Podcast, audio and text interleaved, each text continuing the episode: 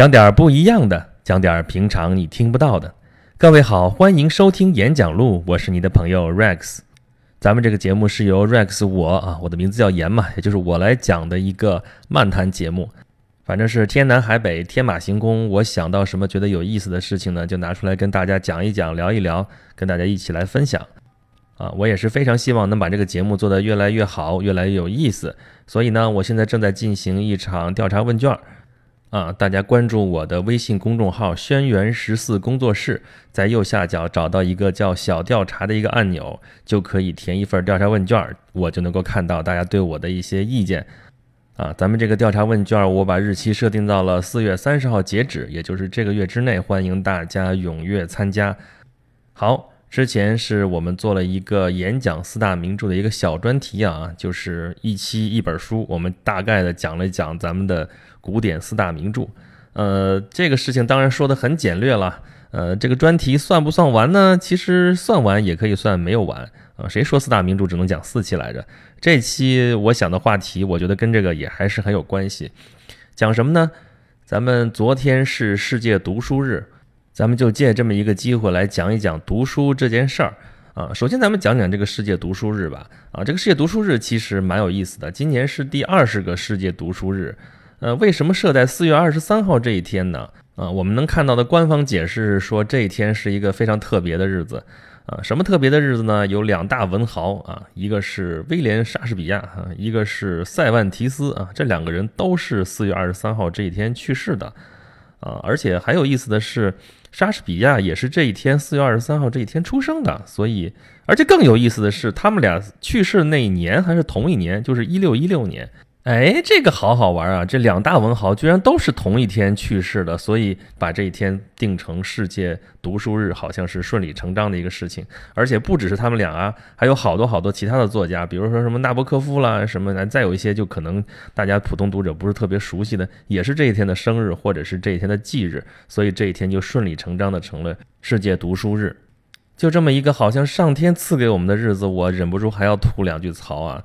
啊，虽然。莎士比亚和塞万提斯都是一六一六年四月二十三号去世的，这个没有假。但是，咱再多说一句，呃，威廉莎士比亚是那个日子是儒略历，塞万提斯那个日子是格里历。关于这两个历法的事情，咱们之前在演讲录的第五期讲过啊。我那期叫《时间是不是一种错觉》啊。就是一五九二年的时候，格里历，也就是我们现在通行的这个公历啊，已经颁行了。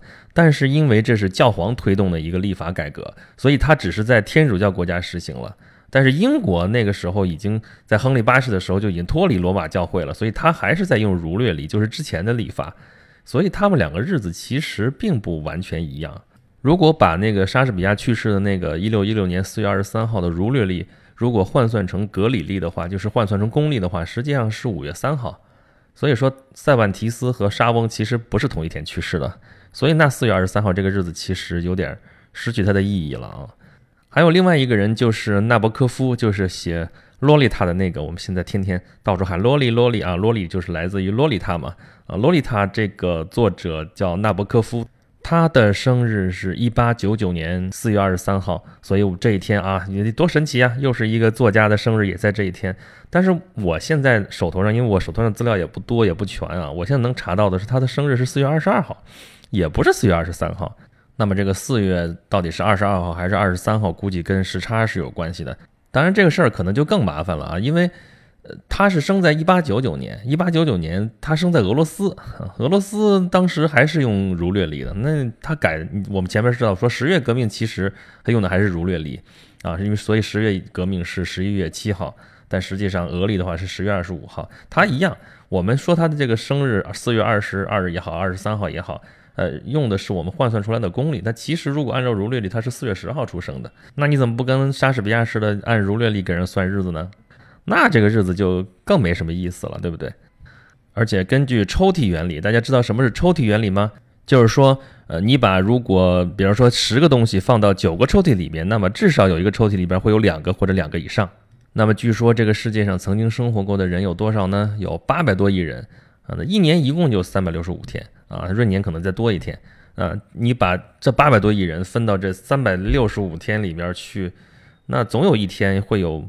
那每天都有好多好多人出生，对不对？每天都有很多人去世，所以就算你不说是四月二十三号，你随便找一天，那总有很多很多人出生或者死亡。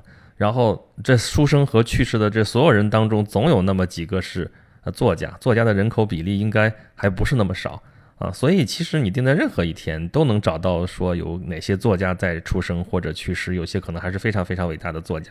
只不过是因为，呃，巧合是莎翁和那个塞万提斯他们俩正好是这一天啊，当然名义上都是这一天出生或者去世的，所以我们拎了这一天出来，显得很有意义啊，再一次证明了我当时就是咱们第五期讲过的时间到底是不是一种错觉？可能我们只是为了找那么个由头，找那么个理由，找了那么一天啊来纪念某一件事情，其实这件事情到底是不是这天发生的，其实并不是特别重要。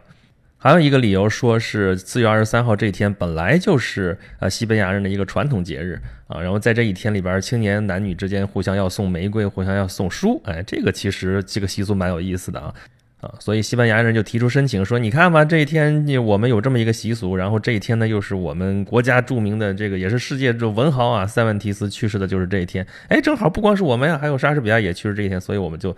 选这么一天作为世界其实是图书和版权日啊，选这么一天作为啊读书日也是顺理成章的嘛啊，所以也就这么定下来了，好吧，那定下来就定下来吧，那就翻过头来我们说读书这件事儿本身啊，咱们前面讲了四期是中国的古典名著啊，那我们古典啊也是一种经典，我们现在说说我们的经典，呃，就是一说阅读的话，就说鼓励大家读好书，一说好书是什么呢？就是一些所谓的经典。但实际上呢，我们从小学开始读就好说，听说就很多书都是经典的。其实很多人也都没有时间，也都没有兴趣读过，因为我们可能受我们应试教育的影响吧。啊，反而你说的多好多好的一本书，我反而你让我读，我反而没有兴趣去读了。而且很多书确实也是读起来比较费劲啊，就是尤尤尤其是那些所谓的经典名著。啊，所以大家开玩笑说嘛，经典是什么是经典啊？经典就是大家都听说过，但是大家谁都没有读过的书，就叫经典。那为什么会变成这样呢？经典不是好书吗？好书为什么大家还读不进去呢？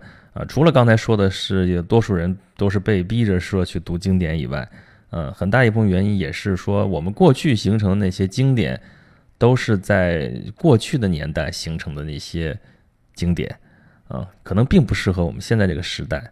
啊，就是经典之所以成为经典，就是我们说，就是经过时间的打磨，经过时间大浪淘沙嘛，最后淘剩下来的那些都是精华。嗯，但是就是因为大浪淘沙，时间虽然很长，它虽然沉淀下来了，呃，但是呃，它沉淀下来也已经离它那个产生它的那个时代已经比较远了。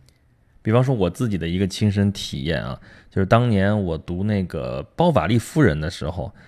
啊，我印象特别深刻，前边恨不得一百页都在讲，哎呀，这个屋子里是什么样的屋子，屋子里边有什么样的陈设，陈设摆设哪哪摆了个什么东西，哪哪是个什么东西，什么颜色的，什么材质的，什么什么东西，呱呱写了一百页，烦都要烦死，事无巨细啊，我琐碎的，咿呀一塌糊涂，后边我就真读不下去了。啊，当然这是那个时候的一种小说的写法。那个时代，因为你是没有办法去亲眼去看到那个屋子里面的陈设，没有这样的手段，那作者要必须就把这东西写下来。那写的就是越细越好。那么这种写法在于现在我们这种能够用影像化、图像化的处理的这种手段来来展现的这种这个时代来说，可能就没有什么特别的意义，反而是就我们就看到只是它的琐碎、它的烦。那我们现代小说又是另外一种写法，有很多都是。用词特别简略啊，只把一些他想说的一些关键的点给你点出来。至于呃，比方说你碰到一个场景，屋子里边到底摆了些啥东西，你自己去脑补吧。现在词儿说就是脑补啊，就像还有海明威说的那种理论，所谓冰山理论嘛。你能够看到的就是冰山上面的九分之一，嗯，那么一小角儿，呃，但底下就是藏了有巨大的一个冰山的山体。这个东西是我不写出来，但是你能够感受到它的存在。啊，这才是我们现在的一些写作理论比较推崇的一种写法。嗯，我们现代人，所以你去再读那些过去的那些经典，可能真的就读不进去。再举个例子，刚才提到了大文豪莎士比亚啊，呃，莎翁的戏剧啊，戏剧本来就是一个非常难以阅读的一种文本。呃，就是咱先说原文啊，呃，莎翁写的那个英语是古英语，我们现在叫莎士比亚英语，他那个英语跟现代的英语其实差距还挺大的，现代的英国人都很多都读不懂那个东西。而作为中国人呢，我们现在接触到的最有名的这个翻译出来的这莎士比亚的这个戏剧的文本，是还是朱生豪的译本。朱生豪那是民国时候翻译的那个译本啊，那个译本虽然是很流行，但其实吧，把它翻译的太雅了，雅的你都读不进去啊。当年我读的时候，当时啊，觉得确实写的挺美的，然后觉得哇，真漂亮，但是确实也挺难读的，因为它都是翻译语言，就是我们现在中文其实大量的书面语言是用的翻译语言。那翻译直接翻译过来，很多是你都急需熬牙那种东西，就就真的是没法读下去啊！还用了很多文言词，用了很多的那个诗，都翻译的特别的优美，但是实际上你就让人觉得你特有才，但是你这东西真看不下去那种啊！总之他揍死不说人话啊！但其实这是一个大大的误解，因为莎士比亚当时那个戏是演给谁看的呢？他在泰晤士河的南岸建的剧场，我当时去英国、去伦敦去专门看那个啊，莎士比亚的那个环球剧院啊，是仿制出来的，但是是保留了当时历史的那个原貌。他在泰晤士河的南岸，一些什么皇宫啊什么的城市主体都在泰晤士河的北岸，就专门跑到南岸建那么个剧场，专门就是让呃伦敦的市民，尤尤其很多大量是底层的劳动人民，就到那个地方去娱乐这么一个地方，所以他演出来的戏都是给老百姓看的。啊，虽然我们现在是听不懂那个莎士比亚英语，但那个时候他用的那些话都是当时的老百姓的语言，其实都在说人话。但是隔了这么一个年代久远的过来之后，我们就加了这么一道翻译，翻译还按照说是读书人或者说是知识分子那种翻译方法翻译出来之后，我们现在就真的是没法看了。所以对于那么多的经典来说，啊，虽然我们都知道经典是好东西，但是呢，有人逼我们看，那我们就不乐意看。而经典又往往长的是一种让人拒人于千里之外那个样子，感觉啊大部头啊，那文字又不好读啊，那故事跟我们现在又不近又不贴近呐，什么什么的，所以就很多人就望而却步，这也很正常。但是呢，呃，经典还是要读一读的。我们对于经典这个词儿还是认可的。比方说，我们经典说，哎呦，你胡说的这话太经典了，我们把它当做一个形容词来用。经典这个词儿，说明我们还是认可的。啊，只不过是我们对于别人告诉我们那些经典，我们好好好，我们敬而远之。但实际上，我们很多人就是别人告诉我们说经典是个啥，我们就人云亦云了。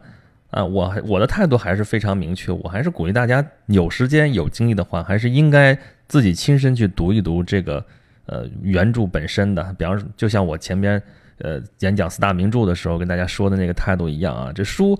你甭管别人说谁告诉你，都说是自己是标准答案，但是你不要理他们。嗯，有时间的话自己去读一读，你可能会读出来不一样的东西。嗯，读出来东西可能就只有你自己会觉得是个东西，但是你只要觉得呃挺好，这就是你自己获得了阅读的一个乐趣。这个乐趣是别的东西是没有办法替代，也是别人没有办法替代的。